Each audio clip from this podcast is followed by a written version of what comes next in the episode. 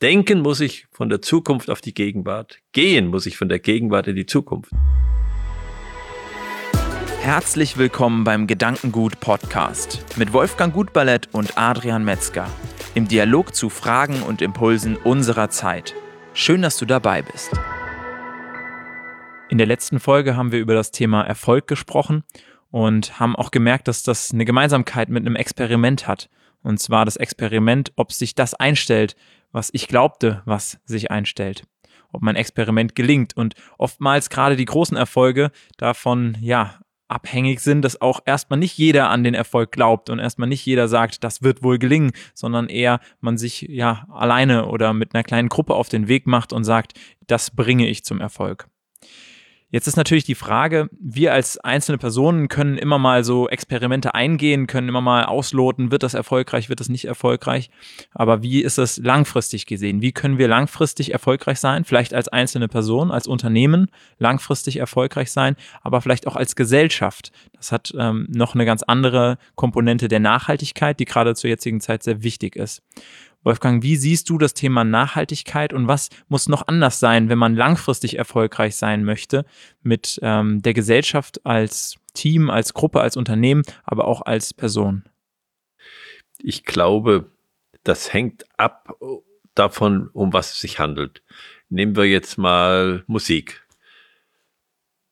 Viele Leute haben Musik gemacht und die wurde in der Zeit schon anerkannt, als sie gelebt haben. Zumindest einiges davon. Vieles wurde nicht anerkannt. Vieles, was damals ganz toll angekommen ist, ganz gut angekommen ist, das haben wir längst vergessen. Was jetzt übergeblieben ist, da kann man sagen, das hat sich langfristig durchgesetzt. Das heißt aber in der Regel, dass diese Musik auf einem Niveau sein muss, ähm, was, was sehr weit über dem Alltäglichen liegt. Also es muss dann wirklich eine sehr tiefe Musik sein die Schlager von der damaligen Zeit, die kennen wir alle nicht mehr. Äh, und ich überlege mich mir manchmal, was wird von der Musik, die wir jetzt in dieser Zeit machen, denn, denn nachhaltig sein? Die Beatles, das sieht man, die sind ziemlich nachhaltig. Aber vieles von dem, was jetzt produziert wird, ich kann es noch nicht mal unterscheiden mehr. Äh, das liegt aber an meinen alten Ohren, äh, die nicht an diese Musik gewöhnt sind. Und es wird vergehen. Also das ist einmal die Frage der Dauer. Wie lang wird etwas mitgenommen von der Zeit? Diese, dieses Wort Nachhaltigkeit, mit dem hadere ich immer ein bisschen. Weil, äh, weil es halt kommt aus dem Haushalten in der Forstwirtschaft. Es kommt aus dem sogenannten Bröndlund-Bericht. Da ist dieses Wort das erste Mal gebildet worden und heißt eigentlich, und es ist ein Forstwirtschaftsbericht, das heißt eigentlich, man darf nicht mehr schlagen, als nachwächst. Um so einfach zu sagen. Und äh, das ist kein, das ist kein Handelsprinzip für die Zukunft. Es ist ein Sparsamkeitsprinzip. Und die Sparsamkeit gehört zum Haushalten. Und es ist ein Haushaltsprinzip. Äh, wenn ich, äh, wenn ich in die Zukunft gehe uh, und Sachen machen muss, die für die Zukunft wichtig sind, dann muss ich das Risiko eingehen, Adrian, von dem du gesprochen hast. Und dann muss ich Sachen machen jetzt, die, wo ich sage, das wird in Zukunft notwendig werden. Und dann muss ich investieren. Das heißt, ich investiere in eine Zukunft. Und ich investiere, damit das, was da rauskommt, mich in die Zukunft trägt.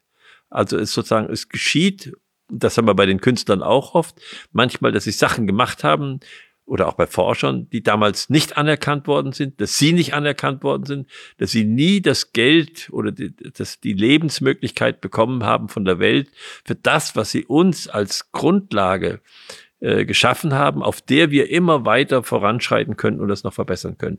Und das ist die Tragfähigkeit. Dieses Wort habe ich das erste Mal gehört von Hans-Peter Dürr und es hat mich sehr beeindruckt, dass der das so schön äh, klargelegt hat.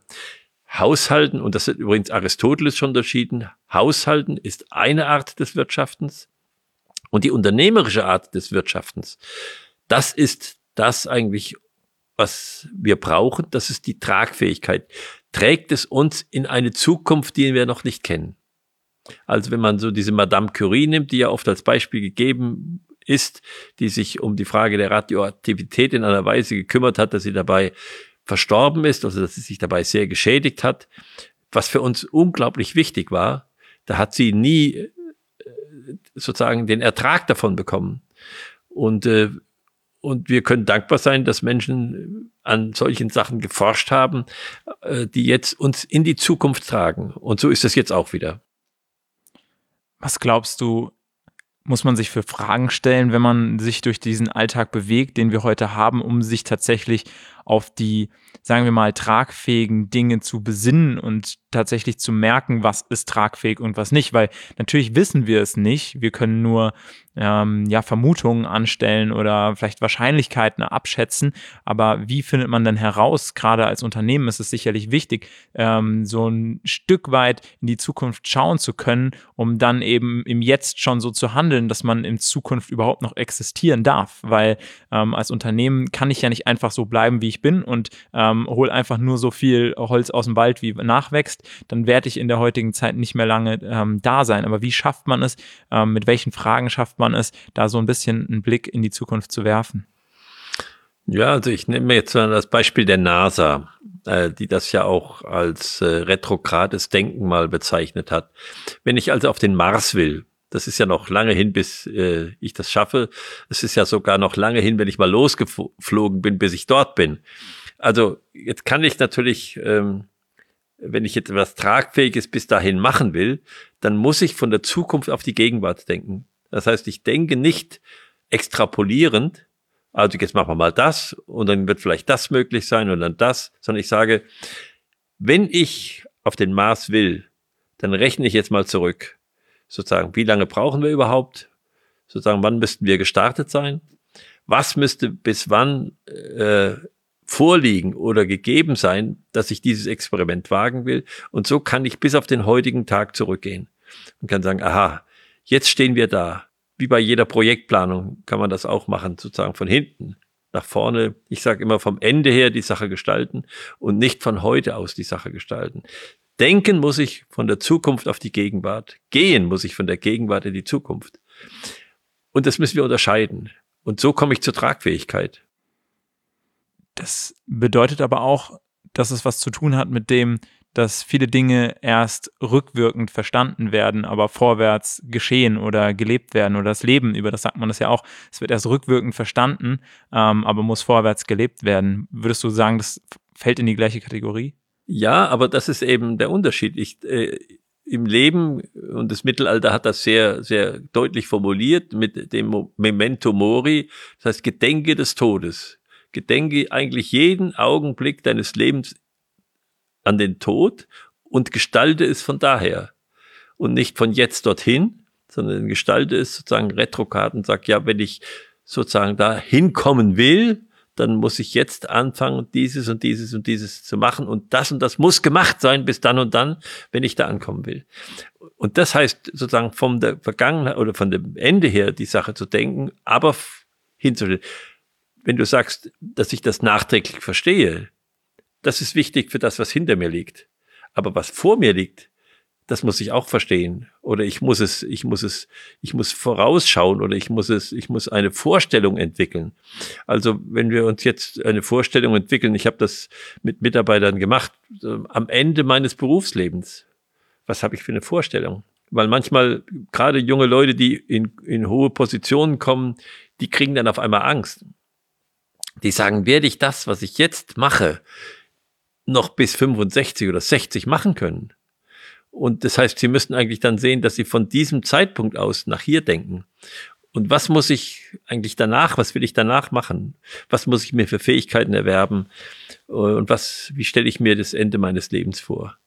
Das wird nicht gelingen immer, aber das ist eine wichtige Übung, dass ich von so rum denke. Ich hatte im letzten Jahr hier ein, ein Forschungsgespräch, habe dazu eingeladen, äh, unter dem Motto aus der Zukunft führen ist ein bisschen schwieriger Begriff, weil ich kann nicht aus der Zukunft führen, das ist vielleicht missverständlich. Ich würde heute eher sagen, vom Ende her die Sache, die Sache führen, nicht den Menschen, darum ging es dabei. Die Sache führen vom Ende her. Ja. Hilft dir das? Ja, es hilft mir auf jeden Fall. Ähm, und ich frage mich da, inwieweit man sozusagen jetzt eine Wertung reinbekommt, ob das Ziel, was man definiert hat und was man vom Ende her denkt, ähm, in der Zukunft ein erstrebenswertes ist. Also wenn ich jetzt sage, ähm, das ist die Art und Weise, wie ich an, an die Thematik rangehe, dass ich das ähm, quasi rückwirkend dann ähm, rekonstruiere. Ähm, aber wie finde ich sozusagen heraus, ähm, was denn in der Zukunft überhaupt erstrebenswert ist? Also ich habe da zum Beispiel schon mal den Impuls gehört, dass man gerade als Unternehmen ähm, nicht in Prozessen oder in Systemen denken sollte, sondern eben den Menschen und den Menschen und seine Bedürfnisse in den Mittelpunkt stellt. Also dass man eben als Unternehmen, was gerade Autos zum Beispiel produziert, sich nicht definiert durch, wir sind ein Unternehmen, das Autos produziert, sondern sich definiert durch ähm, das Bedürfnis auf Mobilität vom Menschen, wo man davon ausgehen kann, dass das in 100 Jahren immer noch besteht, dieses Bedürfnis, und dass man das Ganze unter einem breiteren Blickfeld sieht. Und in diesem Moment, wo das Auto nicht mehr das Tool ist, nicht mehr der Prozess ist, auf den es ankommt, um eben mobil zu sein, dass das Unternehmen nicht in dem Moment sozusagen von der Bildfläche verschwindet, sondern schon die ganze Zeit dabei war, diesen neuen Weg zu gehen und diese neuen Prozesse zu entwickeln. Ja, aber du wirst erleben, wenn du das so sagst, es ist ja völlig richtig, dass ich sage, äh, Mobilität äh, ist, ist äh, das, was meine Tätigkeit ist, dann muss ich ja doch jetzt eine Vorstellung entwickeln, wo die Mobilität denn sein kann. Weil ich kann ja nicht gehen, wenn ich sage, ja, ich habe zwar eine Vorstellung, aber ich gehe einfach mit, ne, so was sich so rundherum tut dann, dann werde ich halt mit den anderen so mitlaufen und äh, werde nicht wirklich Gestalter sein, sondern Mitläufer sein. Wenn ich nicht Mitläufer sein will, sondern Gestalter in der Welt, dann muss ich schon eine Vorstellung entwickeln, was Mobilität heißt.